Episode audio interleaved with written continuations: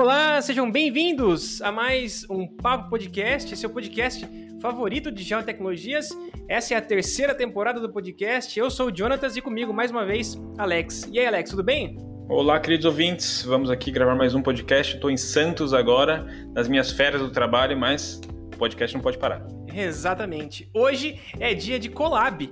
A gente estará trazendo aqui Special Hackers, que é um podcast de tecnologia, de geotecnologia também, que traz várias informações, conteúdo super legal sobre é, essa área é, da programação, essa área de é, inteligência artificial. É, então nós temos dois parceiros aqui desse, desse podcast, né, do Special Hackers, que é o João Ataíde e Vitor Zanetti. O, o, grupo de vocês é um grupo é, extenso, tem muito conhecimento envolvido aí, né? Vocês estão representando esse, esse time do Special Hackers, mas, João, fala pra gente, né, os outros é, comandantes dessa, desse podcast. Ah, então, cara, antes de dar início, obrigado de novo pelo convite, né? Eu já ia perguntar. Eu já ia perguntar onde era o banheiro, mas eu lembrei, sabe? Era mesmo a, já a é um velho direita. conhecido nosso. Inclusive, não sei se você sabe, mas o seu podcast, cara, é um dos mais ouvidos, cara acho que ultrapassou as, as 200 visualizações. É, cara, é, o teu conteúdo ficou um Verdade. conteúdo muito bom. É, e a gente está trazendo você aqui de novo para né, abrilhantar esse tema, cara, de programação, de inteligência artificial, essa coisa que né, é nova e realmente está tá bombando aí, né? Não, o pessoal gosta de data science, cara. Tem, tem uma regra que é o seguinte: se você quer dar um curso, é só você botar data science no final, que aí você vai vender o curso. entendeu? Então é, deu certo. Está... O, nome do nosso podcast é Ciência de Dados, Data Science. então, ah, cara, é, esse podcast nasceu de um de uma conversa entre mim e o Vitão aí e a gente começou a chamar o pessoal que tinha o perfil que a gente queria e que encaixava para complementar o time.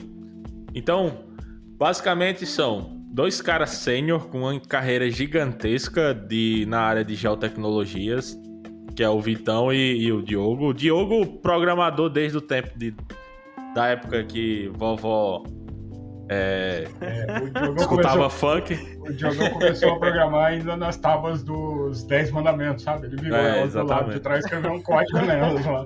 Computador de válvula, ele mexia nos fios ali, conectava um fio no outro, aí daí tipo programava isso, é. assim, né? Exatamente. Exatamente.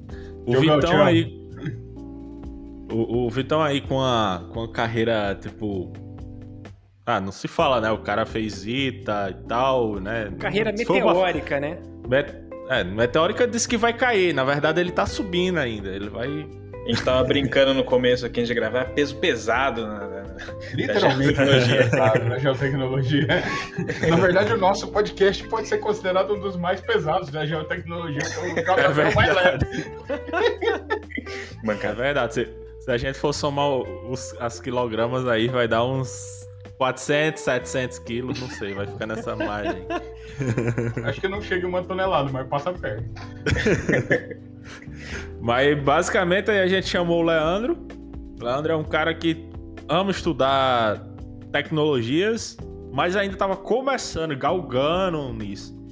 E eu que já estava meio que intermediário ali. Então, juntou dois caras sênior de uma área e da outra, mais um cara que era intermediário e um cara que estava começando. Pra gente debater coisas, como você alcançar, buscar uma carreira, como estudar. A gente dá muita dica, fala muito sobre isso e, e tenta e tenta tirar aquela concepção de programar o cara é, é uma máquina, cara. Não é. A gente, a gente é uma pessoa, a gente é, vende nossa hora para fazer um, um serviço e tal. e... O JV tá virando garoto de programa, tá trabalhando por hora agora. Literalmente. Mas basicamente foi essa a nossa ideia, né? Juntar perfis diferentes, com ideias diferentes e discutir. A gente começou gravando, né, de forma sem vídeo e com editor.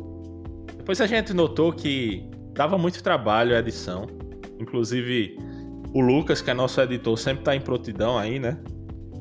É, mas a gente decidiu, cara, vamos botar na, na íntegra e foi aí que a gente começou de fato a ter mais visualização.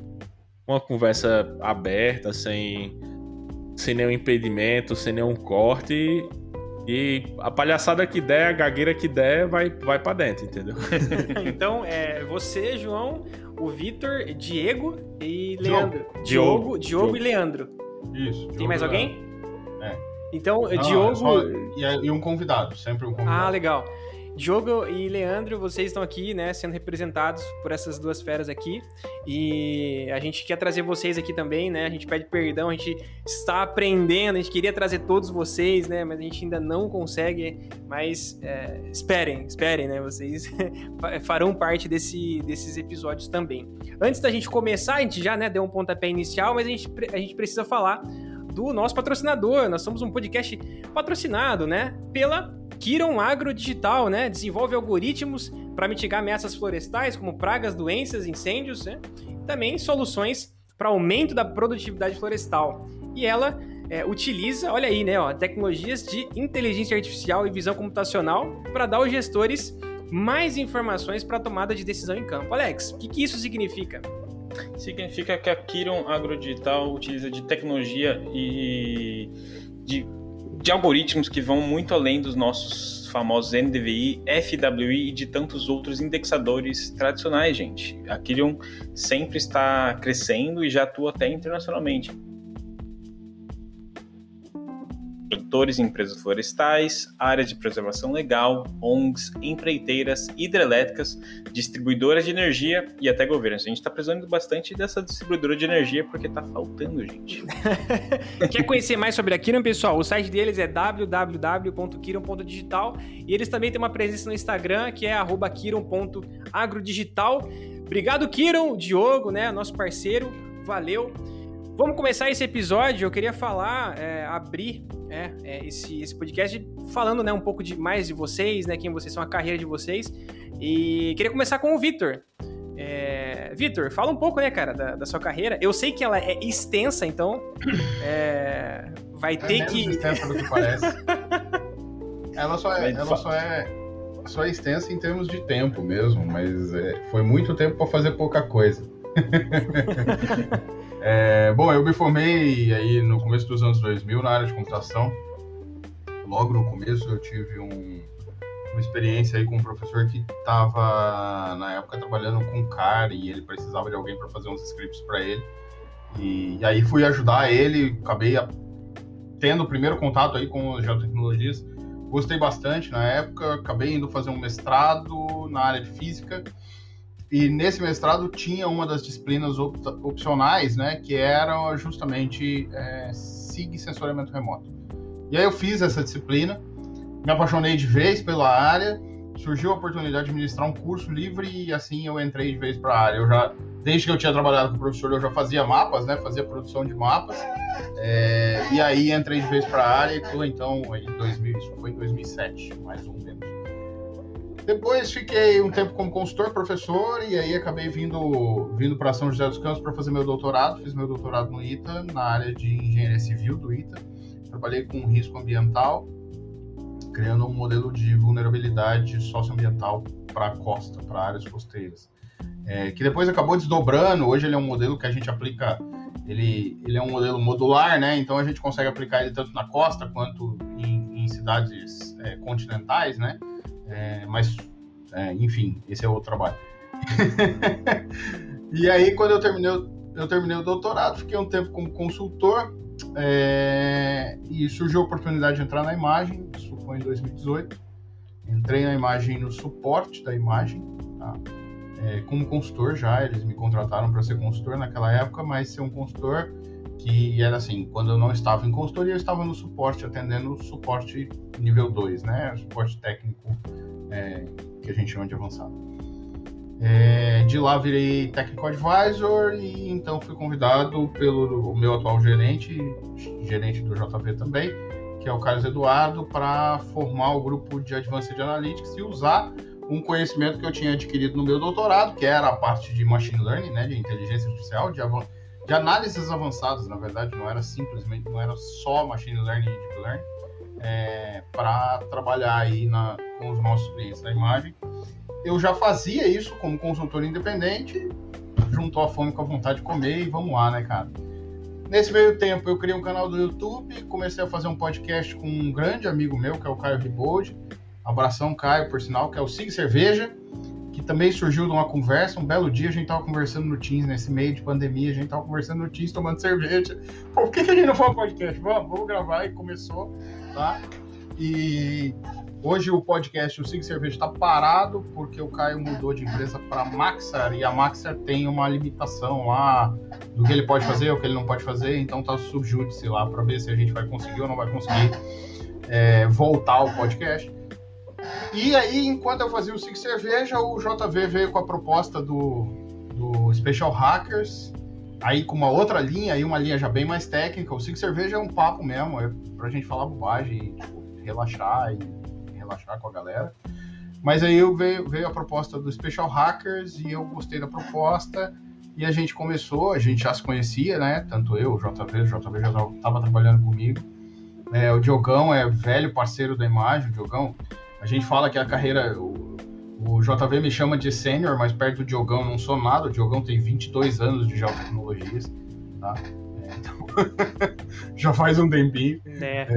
é. Já tem barba já esse, essa experiência, né? pois é. Então, e aí o, o, Eu já conheci o Diogão também, a gente já tinha trabalhado muitas vezes juntos. O Leandro também já era meu aluno, então foi, foi legal porque a gente juntou uma turma assim que eu já conhecia, que eu me sentia bem em conversar. Para fazer um podcast, aí sim, um podcast mais técnico, com uma pegada um pouco mais técnica mas a gente trazendo um convidado justamente para falar de áreas específicas, porque não adianta. Eu tenho 13 anos de experiência, tenho, já trabalhei em quase todas as indústrias, mas eu não conheço todas as indústrias, então a gente tem que. Minha especialidade são as análises, não as indústrias. Eu ia falar que eu sou o único fora da caixa aqui, todo mundo trabalhando na imagem, só eu sou não o não participante da é. empresa. Não sei quando você mas... está ouvindo esse podcast ou vendo a gente no YouTube, mas hoje, né, dia 19 de 8 de 2021, nós temos três aqui, eu, o Vitor e o João, a gente trabalha na imagem, né? Muito doido isso. É, se o Alex quiser vir também, tem umas vagas abertas aí, a gente já Tem umas vagas, olha só, aproveitar isso aí. Manda, eu vou mandar você ver, hein, cuidado. muito legal, Vitor, a tua experiência. É, parabéns pela tua carreira. E agora tá mais fácil de eu, de eu te mandar uma mensagem, né? Porque agora a gente tem o Teams da, da empresa. Então... tá bem mais fácil. Que, que a, a, antes eu, eu trocava muita ideia com o João, né? Pelo, pelo Telegram, mas eu não uso muito. E aí eu, pô, o João tá aqui comigo, né? Aí vira e mexe, eu chamo ele no, no Teams aqui. E aí, cara, como é que você tá? E aí? Eu tenho, Vai, vamos participar eu tenho uma história. eu tenho uma história bem engraçada. Tava no meio de uma reunião, né? Eu moro aqui no sertão. Foi da, da Caatinga, um calor da peste. E tava na frente fria. Aí eu entro numa reunião, eu tava aqui, tipo, com o ar-condicionado ligado. Aí tá o Diônidas. Um gorro, cachecol, casaco. Frio do caceta. Aí eu tiro um print e mando pra ele. Ei, mas que frio é esse? Tá é, pensa, tava um frio, na verdade todo mundo tirou sarro, né? Eu tava aqui um frio da bexiga, cara, e eu com touca e tudo aqui, porque tava. Minha casa aqui é de forro, cara, que não segura calor, nem, sabe? É tudo extremo. Ou é muito calor ou é muito frio. E foi muito engraçado, né, nessa reunião aí, foi, foi, muito louco. Mas continuando, João, né, fala um pouco da sua experiência, né, é, você já, já é conhecido aqui, né, pelos nossos ouvintes, mas conta um pouco aí da, da sua experiência aí, é, o Special Hackers, né? Ah, então, comecei lá atrás fazendo levantamento de campo e comecei a mexer com SIG para fazer algumas análises, trabalho de pesquisa e tal, junto com equipamentos né? Fazia levantamento de estação total, depois ia lá, processava e fazia um paper. Né? E sempre tendo contato com o cliente, assim, o cliente nosso era a população em geral, né? Então, e essas paradas. Aí senti uma necessidade de, de começar a aprender a programar, entender um pouco do que passava por trás do SIG. Para quem não sabe, eu sou. Quem não souber pode voltar lá no cast ou pode escutar, né? Faz a, o callback, né? É, mas eu sou formado em ciência e tecnologia, tô terminando engenharia civil, terminei a especialização em ciência de dados e tô concluindo, só falta apresentar o meu TCC para concluir a dar minha especialização em geoprocessamento. Então, basicamente eu me vi a necessidade de começar a entender o que passava por trás, então eu comecei a programar e me desvendei o meio da ciência de dados e foi para onde eu fui parar até hoje. Conheci o Vitor a partir de um de um curso no qual o, do Carlos Melo de Python, né, que é Data Science na prática. Conheci o Vitor lá, fiz a mentoria dele e a partir disso é, entrei na imagem e tudo mais, entendeu? Basicamente foi essa minha minha trilha. O Data Science, o Facial Hackers, basicamente eu participava do eu participo do Tecnologel, que já é um podcast mais voltado para geografia, acho que ele já, já participou aqui também, né? Vocês participaram lá. A gente participou lá, isso mesmo. Vocês participaram lá. E é um mais voltado para geografia, né? Falar um pouco sobre geoprocessamento e tal. E eu senti uma necessidade de começar a conversar sobre. Ah, porque geotecnologias não é só isso. A gente tem o cara que vai fazer o back-end, tem o cara que vai fazer o front-end, vai fazer a interface, tem um cara que vai, vai ser pré-venda, pós-venda, vai ter tanta coisa para se falar e a gente toda vez só tá falando tipo satélite, estação total e tal, não sei o que, tipo, é, cara, a gente precisa debater mais as outras partes, porque você que tá começando, você não vai entender nada quando você começar. É, é eu já vou te interromper, João, pra, já que você entrou nessa seara, pra gente explicar, porque muita gente, acho que do nosso podcast, não vai saber a diferença entre front-end e back-end. Então, meio que esse caminho, né? Começa no começo, vai. explica o que é front-end e Vitor explica o que é back-end. Tipo, e, tipo, vai tentar ir nesse caminho. Ah, beleza. O... Um software ele funciona da seguinte forma. Ele tem a interface, que é aqueles botão bonitinho lá que você vai apertar e vai fazer uma coisa. E ele tem por trás dele um amaralhado de um bocado de código que vão se conectar e vão gerar aquilo que você quer. Então, que é o back-end. Entendeu? No back-end você vai ter consulta de banco, no back-end você vai ter é. repetições, laços. Entendeu? Pensa assim, eu acho que todo mundo já ouviu a definição do que é software, o que é hardware, o que é peopleware, né? Ah, espero Conhece essa definição? Bom, a definição é simples, cara. Software é aquilo que você xinga, hardware é aquilo que você chuta, tá? E peopleware é aquilo que você manda pastar porque não tá funcionando. peopleware, esse eu não conhecia. Essa, é, é, assim que funciona. Eu não vou falar o palavrão aqui, apesar de o palavrão ser a minha marca registrada. Mas vamos lá. É, e assim, na, na programação, front-end é quem faz a cara, é quem faz a interface mesmo com o usuário. Então, assim, para quem nunca viu, o front-end, para ficar bonito um software, ele depende tanto de programação, de tanto código, quanto para ele funcionar. Tá? Porque o que tem por trás, o back-end, é aqueles processos que acontecem quando o usuário dá uma inter... quando o usuário clica alguma coisa, ou quando o usuário faz alguma interação com o software, ou quando o software precisa fazer alguma coisa automatizada. Então, todos os processos tá, que vão acontecer no software são feitos pelo back-end. Mas os inputs, as respostas que esse usuário vai receber, serão feitos sempre pelo front-end. Tá? Então, a interface do usuário é o front-end. É, existem especializações dentro da área de de desenvolvimento, tá? Para as duas áreas, porque os softwares e até as linguagens são diferentes em muitos casos. A Python é uma, acho que é uma das poucas linguagens que você consegue fazer as duas coisas sem mudar de linguagem. Mas, por exemplo, não se recomenda Python para front-end. Tá? Dá para fazer? Dá para fazer com Flask, com alguma outra coisa junto, tá?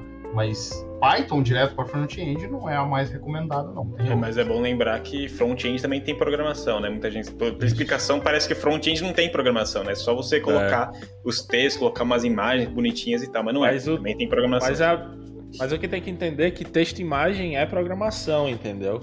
Ele quando você faz um botão de um site, por exemplo, você entra num site lá e vai ter um botãozinho. Aquilo ali é uma programação.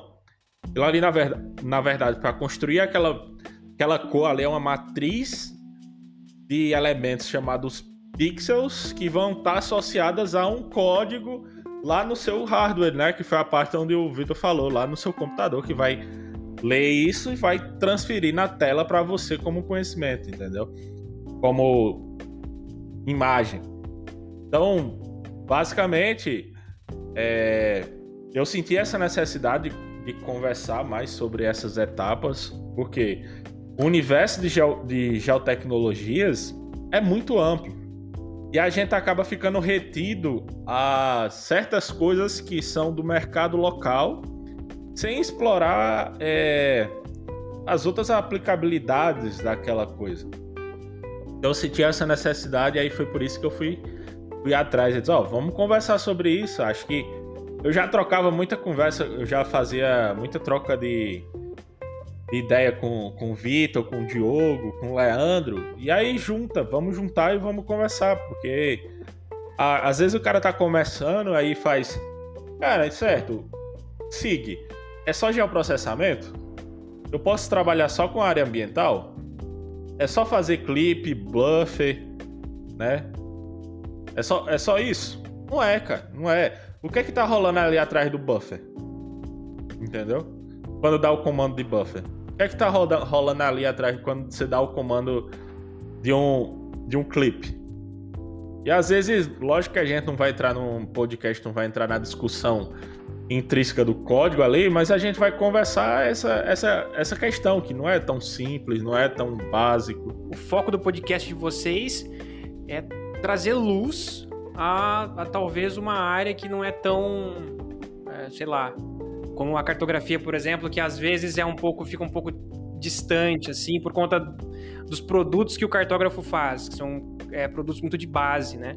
Tem essa pegada de, olha, o, o, programador, ele é muito mais do que só escrever linha de código. Vai nessa, nessa pegada também? Vai também. É, é, a gente procura lembrar, é algo que eu, eu sou sempre lembrado nessa história, que a geotecnologia hoje, né, o nome já diz tecnologia, e aí ela adquire o nome tecnologia por conta do vínculo né, computacional e do vínculo digital, né, a partir do momento que ela passa a ser digital e tudo mais. Mas as geotecnologias, é, elas são muito dependentes hoje do computador. E, e assim, existe uma coisa, até um, um professor muito amigo meu do, do JV, que, são, que é o Carlos, ele sempre fala uma coisa, ele fala, olha, hoje em dia, assim como há 20 anos atrás, saber inglês era uma coisa que te colocava no mercado de trabalho com mais facilidade, tá? 20 anos eu fui longe, né? 10 anos atrás isso ainda era uma verdade quase absoluta, tá? É... E até hoje é um facilitador, até hoje abre portas.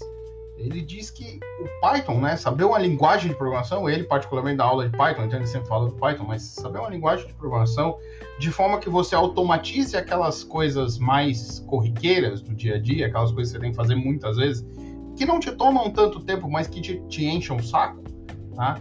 Também é um diferencial, porque vai tornar você um profissional mais produtivo do que a média dos profissionais que estão ao seu entorno. Então, por exemplo, vamos lá. É, eu e o João Vitor, a gente trabalha com Advanced Analytics dentro da imagem. Dentro do Advanced Analytics tem uma série de, de processos que a gente tem que fazer quando a gente recebe um dado de um cliente, tem uma série de análises que a gente tem que fazer quando a gente faz uma imagem, tem os tratamentos da imagem, PDI básico, tem que fazer, tá? Isso é tudo automatizado.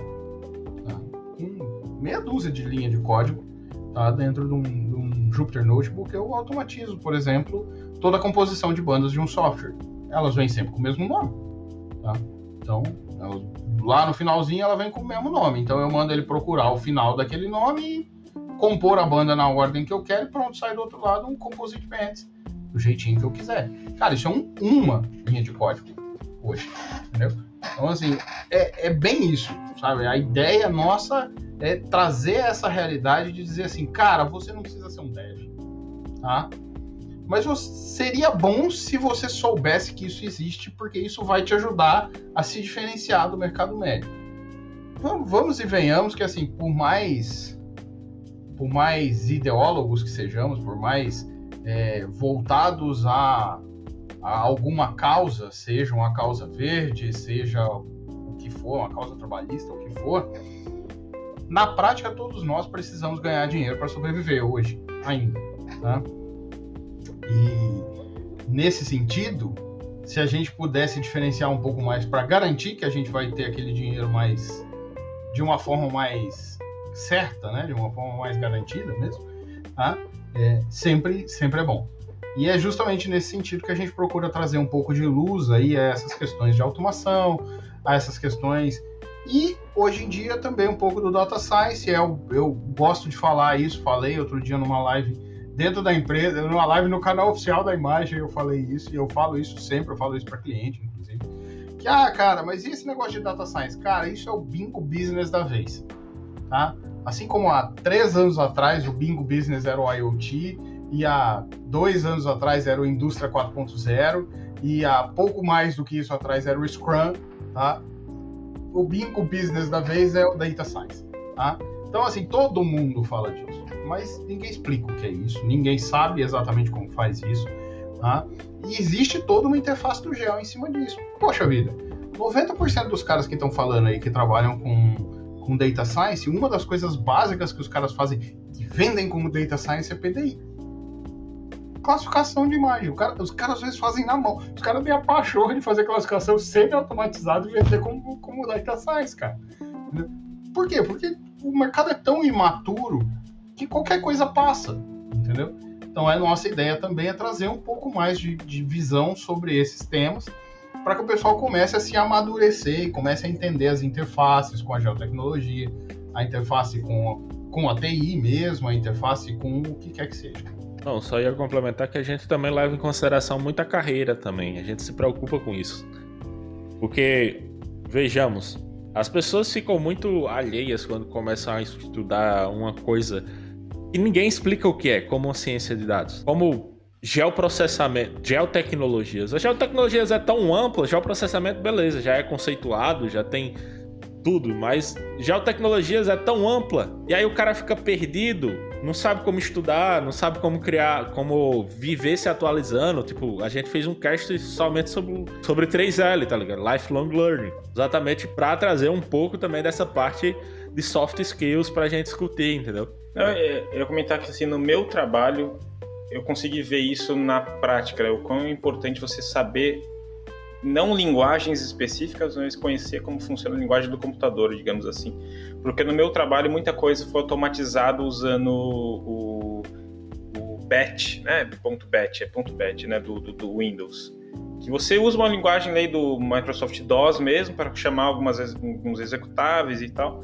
Coisa simples, que se você aprender Python, você consegue ler um, um, te um, texto desse, você consegue ler um ponto .bat automatizar algumas tarefas que vão chamar um, um, ponto .exe no seu computador e tal. Outra coisa, também no, Py, no, no, Python, não, no Linux, né? Você conseguiria fazer um ponto .bash, fazer também algumas coisas automáticas.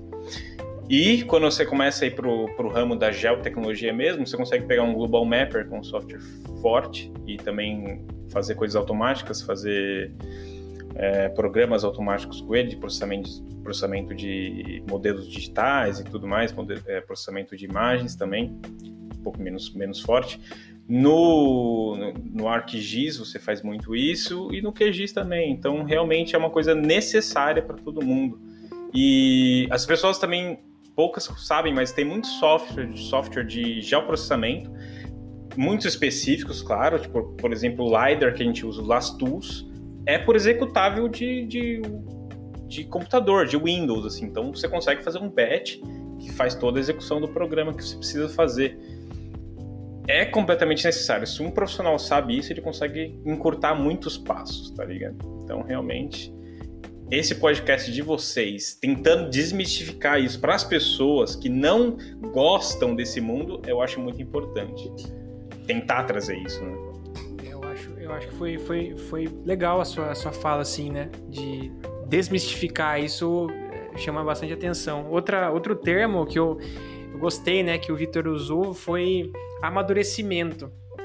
De fato, tem muita área nova de inovação, de tecnologia que de fato precisa esse amadurecimento da, dos profissionais e ainda mais dessa nova geração aí, né?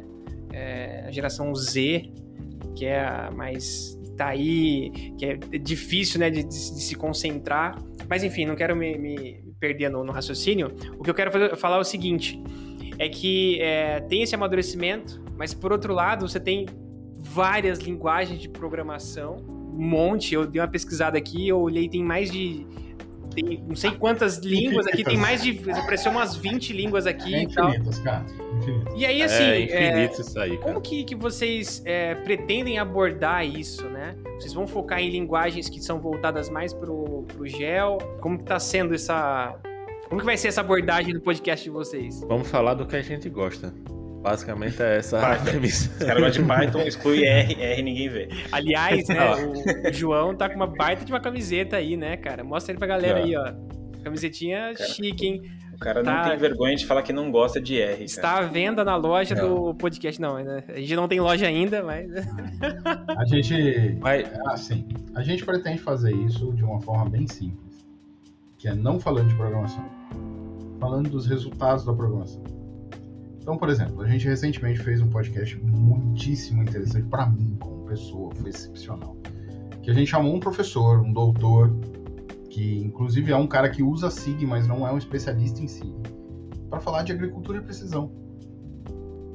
E aí o cara foi falando como o SIG é utilizado na área dele, tá? Como, o, o- como ele mesmo tem que escrever scripts, às vezes, para programar muitos dados, porque ele tem volumes de dados muito grandes né, na agricultura de precisão, como ele tem que usar sensores em tempo real e fazer integrações entre outras coisas, para isso ele precisa de programadores.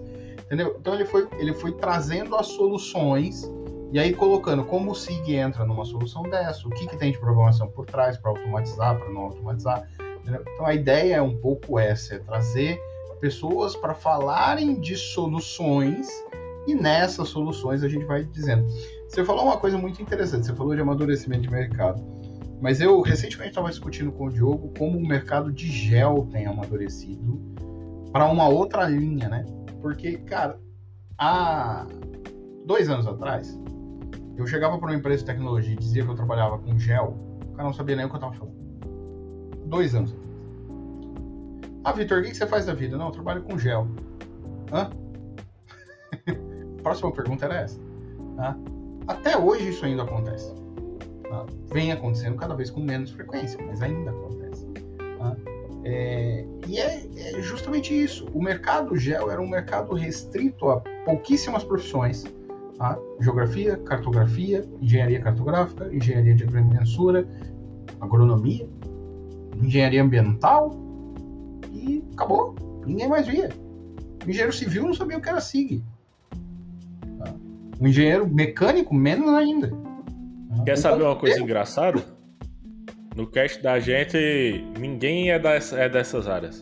Ninguém é dessas quatro áreas. E todos nós trabalhamos com SIG. Então, esse é o ponto, sabe? É, é mostrar que, na verdade, esse mercado, claro, to- todo gigantesco respeito aos geógrafos, aos cartógrafos, tá? A, a galera que começou o negócio mesmo, a galera que traz essas coisas nas costas desde sempre. Mas o mercado precisa evoluir, o mercado precisa crescer. E, e é uma coisa engraçada porque as pessoas têm medo que o mercado cresça para outras áreas, porque, ah, como é que vai ficar a concorrência? Eu vou perder o meu emprego, eu vou ter que aprender um milhão de outras coisas. Cara, não, o mercado maduro ele tem uma característica muito interessante que ele se compartimentiza. E aí você tem diversas profissões atuando no mesmo projeto em um mercado maduro, que isso hoje é muito difícil no gel. tá? Você começa a ver pessoas desenvolvendo soluções completas e complexas, né? Vocês, vocês têm o patrocinador de vocês, a Kiron, eu conheço o trabalho deles, tá? Não é uma equipe de um homem só, tá? Não é um cara só, não é uma equipe que, que só tem um especialista em gel, N especialistas na equipe para desenvolver os modelos, para receber os dados dos satélites, fazer as predições, tratar essas predições, entender o que está ali e fazer os alertas que eles fazem de incêndio, por exemplo. tá?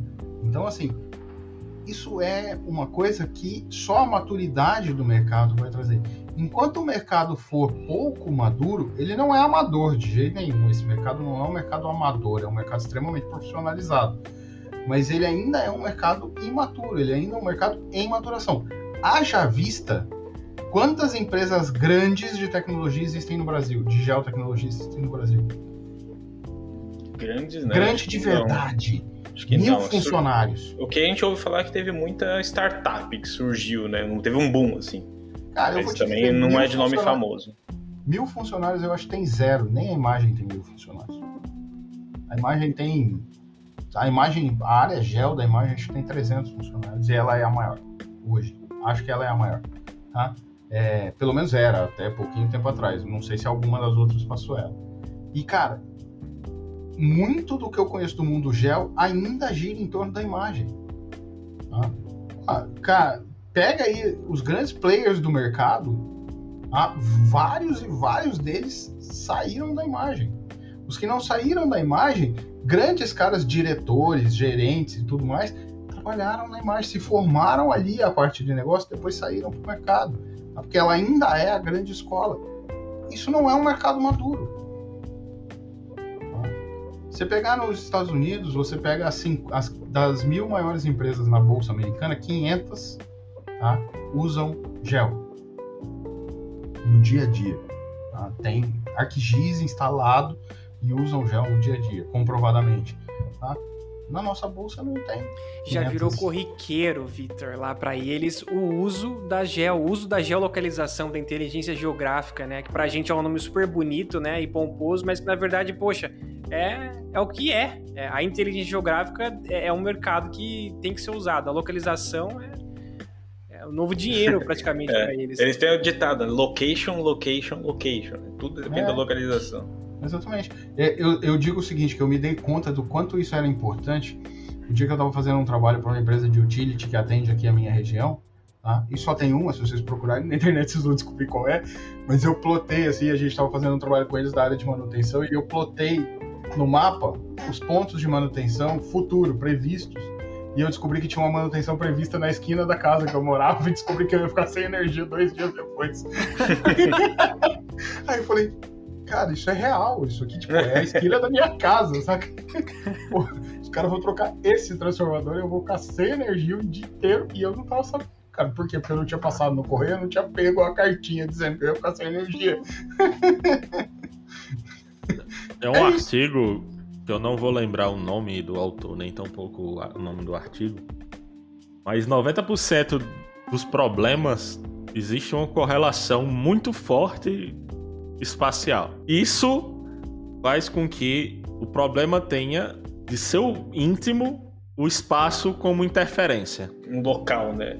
Um local de, de acontecimento, né? Então, é, problema financeiro, vai ter, vai ter também a localização. Ah, qualquer coisa, se eu for citar N coisa, ah, uma pandemia, como a gente tá vivendo agora. Tipo, localização, se tivesse muitas vezes usado ela, em algumas análises teria evitado muitas das coisas, entendeu? Usar localização com. Aí você, você vai entrando no viés do data science, você usa localização no que a gente faz, né, basicamente.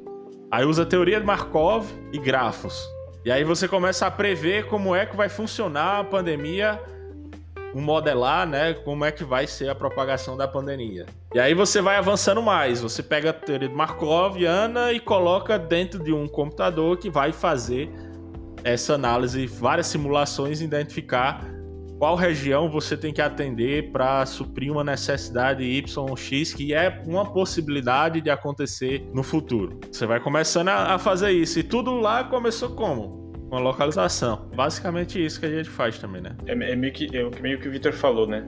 Isso não vai tirar o profissional de geotecnologia. Isso precisa do profissional de geotecnologia para alimentar esses modelos, para que você consiga gerar a informação, que é provavelmente onde que vai dar os problemas.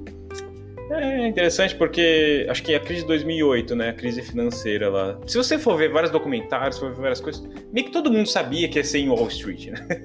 Tava dito que ia ser lá, naquele local. Ah, na China, também a pandemia.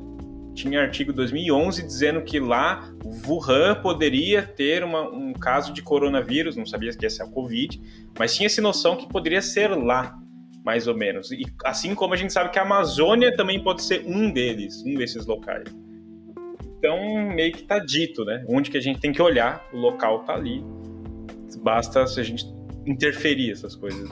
Exatamente, Alex. Um dos grandes problemas de análise de dados pela análise de dados, e assim, é, é o mesmo problema que se falava na década de, de 90 da ciência, e aí eu entrego completamente a minha idade, né? Mas enfim, da ciência pela ciência, né? Cara, os caras pararam de fazer ciência para o mundo real e começaram a fazer ciência para eles mesmos. E aí a coisa começa a ficar descolada da realidade de forma que ninguém consegue trazer ela de volta para a realidade e ligar uma coisa na outra e fazer a coisa fazer sentido. Né? E, e, a informação pela informação é isso. A gente vive um mundo de completa, absurda, tá?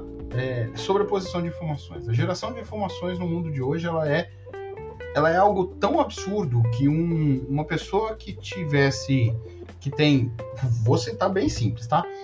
Os avós da minha esposa, o avô da minha esposa tem 92 anos de idade. Cara, ele não dá conta, e ele diz isso, de acompanhar mais. Ele desistiu. Produz-se tanta informação que não dá mais conta. E ele fala, ele fala, cara, na minha época as coisas não eram rápidas, assim, não, não era uma coisa que muda de um dia para outro. Tá? E hoje é assim. E, só que essa informação, muito dessa informação está tão descolada da realidade, está sendo analisada de uma forma tão abstrata que ela não traz resultados reais nunca. E aí você vê um caso como esse, que é um caso patente, né? Poxa, um, um problema que foi identificado como uma possibilidade grave em 2011 passou. Causou uma pandemia global. Um super problema. Tá? Para falar do assunto da semana, em 2016 um general americano fez um relato dizendo que se os Estados Unidos retirassem, é, se retirassem lá do, do, Afeganistão completamente, em menos do que 20 anos, tá? uhum. para dar tempo da coisa se organizar direito, daqueles exércitos serem treinados, de estabilizar, estabilizar o próprio exército interno para combater as táticas do Talibã e tudo mais, aquilo colapsaria em menos de seis meses. Os Estados Unidos anunciou a saída, começou a retirar o público, em dois meses colapsou. Está tá sendo chamado aí pela mídia internacional, pela mídia especializada, de a nova Saigon. Né? Para quem não sabe, Saigon, capital do Vietnã, o maior desastre militar dos Estados Unidos. Tá?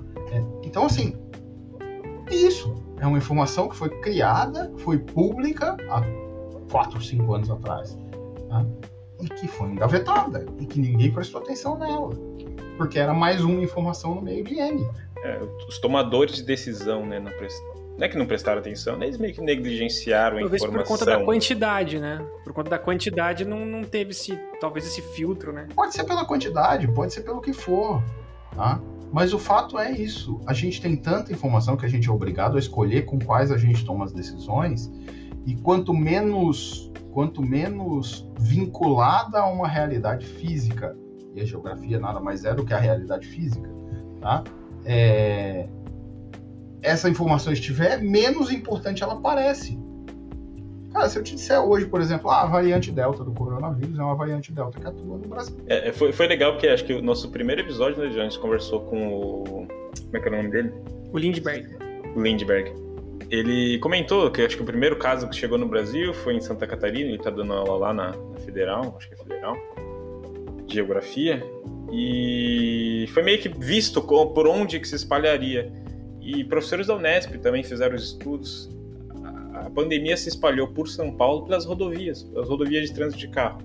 Foi levando para saiu da capital, foi para o interior, para cidades movimentadas. E foi que foi.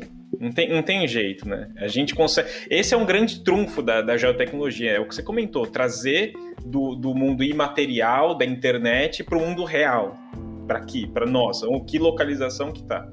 Não é só um número, a gente também tem que parar de interpretar como se fosse só um número, não é um número, é localização. Localização tem um, um pontinho que tem uma cidade, tem pessoas morando lá. Esses dias eu vi um, só para te cortar, João, só para botar isso bem em contexto, esses dias eu vi um mapa feito que pegaram os dados de uma secretaria de saúde, anonimizado só com o endereço das pessoas que morreram e plotaram sobre a cidade.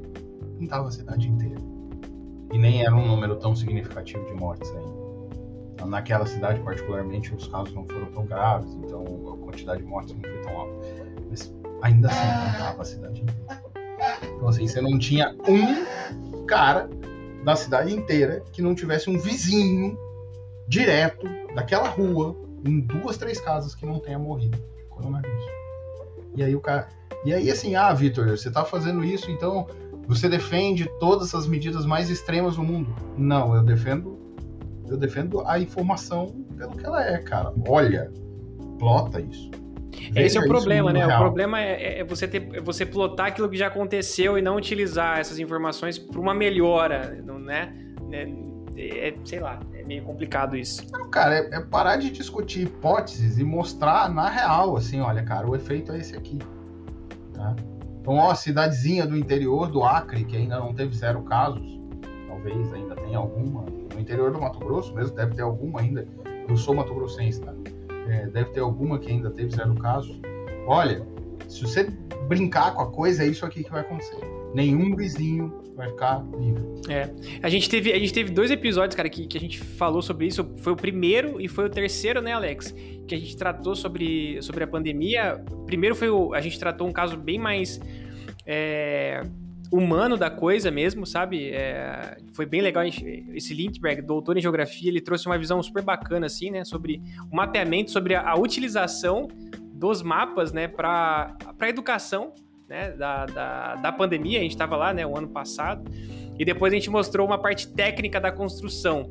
Na, na ter, no terceiro episódio, a gente trouxe uma doutora e uma engenheira cartógrafa que é, elas trabalharam, trabalharam num, projeto de mapeamento da Covid, foi bem legal, assim, sabe? Foi um trabalho bem, bem bacana. Mas eu queria mudar de assunto, né? A gente tá indo num negócio tão meio, meio dark, assim, e eu gostaria, né, a gente tá indo caminhando pro final, é, eu gostaria né, dar a opinião de vocês, a visão de vocês sobre a linguagem Python. Por que Python? E aí eu já chamo o João, que, né, tá vestido aí, né, uniformizado. Por que Python, cara? Ah, a gente gravou um podcast inteiro falando sobre isso, né? Ótimo. Então, ó, então assim, dá só umas pitadas, né, cara, pra, pra levar o pessoal pra lá. Mas comenta aqui com a gente, aqui com os, com os nossos ouvintes também. Ah, sim. É, cara, por que não? É o que eu respondo. por que não? Se tá, você, você, tem... você, diminuiu muito, né? A resposta. ah, se você tem. Se você tem a maior comunidade de programação, a mais inteirada, com milhões de bibliotecas que resolvem milhões de problemas, então você não precisa fabricar cadeira, você só pega a cadeira e coloca lá, entendeu? É uma linguagem bonita e você consegue entender e ler fácil, facilidade, porque se você for usar um, um Java da vida, você vai passar Raiva. Dois dias para entender. Você é. vai passar raiva, vai passar dois dias para entender e vai ter que pedir para alguém para lhe explicar, porque você não vai ter que entender, você não vai ter entendido. Ô, Vitor, o, o, João é daqueles que fica olhando pro código e fica admirando o código. Puxa, que, que código bonito. Não, que código é bem escrito. Muda, o João é daqueles que mudam a letra no código para ele ficar mais simétrico, sabe? Ah, já entendemos, né? Cara, eu, Mas... eu, eu, vou dar uma resposta mais na linha da geotecnologia. Desculpa, João, termina a sua resposta, por mal. Não, mas eu vou dizer só uma coisa. O Python é o brinquedo com as pilhas. A analogia. Você comprou o brinquedo e vir sem as pilhas, não vai adiantar nada. Você vai ficar só hum, brincando com o brinquedo sem as pilhas nenhuma. Agora, se você comprou o brinquedo e vem com as pilhas, você só aperta o start e começa o jogo de verdade. Então, é essa a ideia. É, eu, eu vou avançar um pouco essa história dizendo o seguinte: se você pegar os softwares todos, tá? os grandes softwares aí da área de, de gel, e aí eu posso dizer do ArcGIS que eu trabalho desde a 8 ponto alguma coisa com ele, a, a base de código da maior parte deles é Python. Os dois maiores aí no Brasil, que são o ArcGIS e o QGIS, tá? são Python puro. As bibliotecas são desenvolvidas em Python, as ferramentas são desenvolvidas em Python.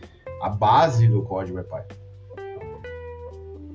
Então, eu posso te dizer que é muito mais fácil para você operacionalizar esses softwares, especialmente automatizar rotinas desses softwares, se você souber Python.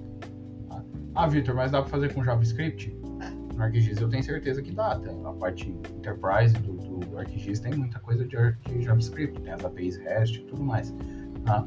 Mas eu vou te dizer que é muito mais fácil fazer em Python. Muito mais fácil. Tá? E assim, eu posso te dizer isso. Eu vim da área de tecnologia e hoje em dia eu praticamente só sei programar em Python, sem um pouquinho de R ainda, apesar de ser traumatizado com a linguagem, de ser um pouquinho líder. É, a minha história com R é longa.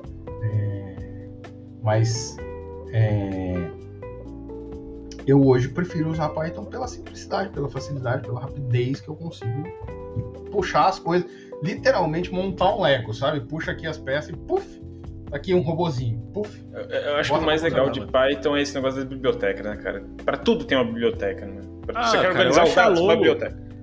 A logo também, cara. Não tem logo mais bonita do que as logos da biblioteca dos, da biblioteca dos Python e o próprio Python. Eu fui, eu, eu fui uma vez, eu fui atualizar meu, meu currículo aí, eu também sei R, né? Tipo, fiz curso de estatística com R, fiz já estatística com R, enfim. Aí eu botei lá Python e a cobrinha aqui, né? Essa, essa logo aqui em cima, né? É bonito. E aí tinha R, que é um R, e eu tive que botar R embaixo também. Tá entendendo? Então ficou R e R. Eu tô achando que o João tem uma, ele tem uma bandeira na casa dele com umas cobrinhas do Python lá e a tremula bonita.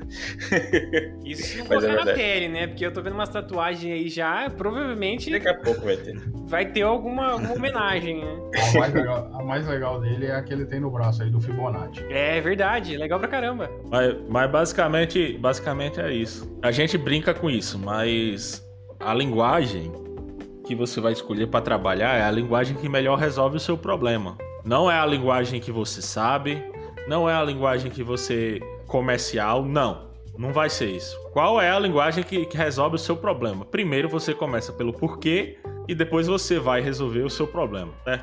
Então, por exemplo, se eu quero trabalhar em engenharia de machine learning, tu não vai trabalhar com Python. Tu vai trabalhar com C bruto, mexer lá dentro do computador. Tá entendendo? O cara que é eles trabalham também com Python, trabalham com R, trabalham com outras linguagens, mas o cara que tá realmente lá na massa, que tá no nível máximo desse desenvolvimento, o cara vai trabalhar com uma linguagem que tenha que você consiga controlar tudo daquilo ali, entendeu? Então, Desde as entradas de dado até a saída, como Não. vai ser, como vai entrar, como vai sair, tudo, né? Exatamente. Então, pra quem realmente vai estar lá, vai resolver isso, beleza, entendeu?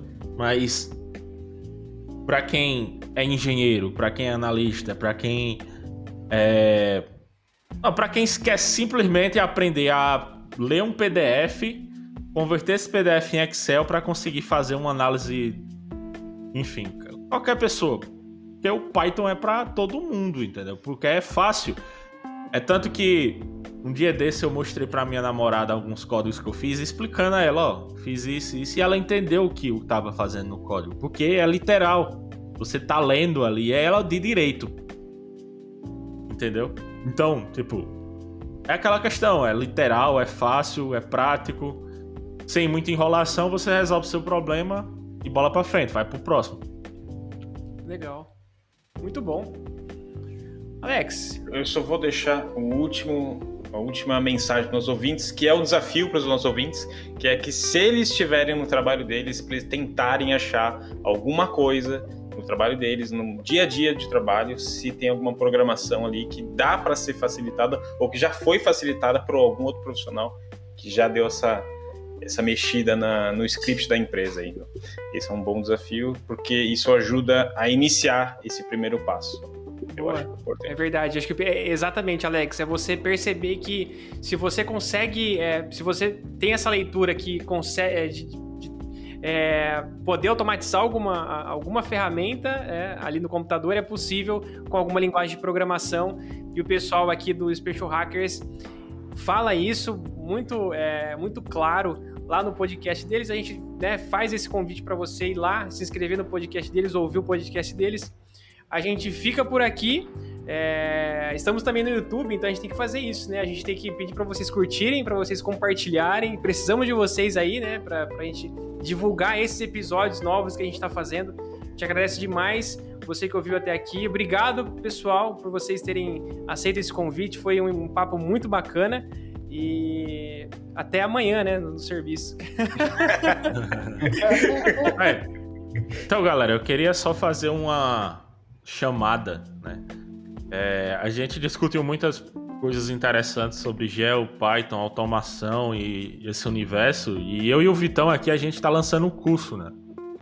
Um curso Aprenda Gel AI. Esse é, esse é spoiler do spoiler, porque a gente divulgou esse curso poucas horas antes da gente entrar na gravação aqui. Exato. que legal. É, Tá vai ter uma certo. semana gratuita, serão três eventos, serão três aul- aulões gratuitos no YouTube, tá? Onde a gente vai dar alguns rudimentos, vou ensinar um pouquinho de automação, vou ensinar o básico ali, pelo menos, para a galera saber manusear, tá? E depois vai ter um curso completo aí comigo e com o JV de GeoAI, do que a gente faz no dia a dia. Skin in the game, a gente vai pegar cinco soluções e vai implementar cinco soluções com a galera aí. Ei, ei, você que tá aí vendo a gente, vai lá, se inscreve lá no canal deles. E aí, como é que é? É no canal de vocês? Dá, dá o caminho das pedras pro pessoal. Tá, a gente passa o link da, da semana, né? Pra vocês. O pessoal se inscreve, mas pode ficar atento às nossas redes sociais. Isso. E vamos estar sempre discutindo isso aí. É, a gente criou um formulário específico, tá? Então eu vou deixar o link aí com vocês, vocês põem na descrição aí do vídeo pra gente, se puder. Aí o pessoal só clicar lá, já se inscreve e aí vai receber por e-mail todos os caminhos. Redes sociais minha e do JV, a minha é vitor.zanetti.ds, tá? E a do JV, JV Ataíde, é isso, JV? JV.ataíde. Pode contar com a gente. Conta com a gente que a gente vai divulgar no, no nosso, no nosso Instagram, no nosso LinkedIn. Pode contar com a gente que a gente vai divulgar pra vocês, beleza? Valeu demais. E, Obrigadão. e espero vocês dois lá também. Pode deixar aqui, eu tô precisando aprender esse negócio de vez. Com ajuda Só aí. enrola. O Jonathan só enrola, gente. Ele não aprende Python nunca. Convite especial aí, fica um convite especial aqui, já público, inclusive. Se um de vocês quiser, a hora que a gente tiver com o curso montado, se vocês quiserem dar uma aula pro pessoal, nos digam qual o tema e a gente organiza com o pessoal lá um aulão de vocês lá. Vocês têm um grande conhecimento. Eu já, como eu disse, eu não ouço sempre, mas eu já ouvi vários. E eu sei que vocês são dois caras aí que conhecem bastantes coisas.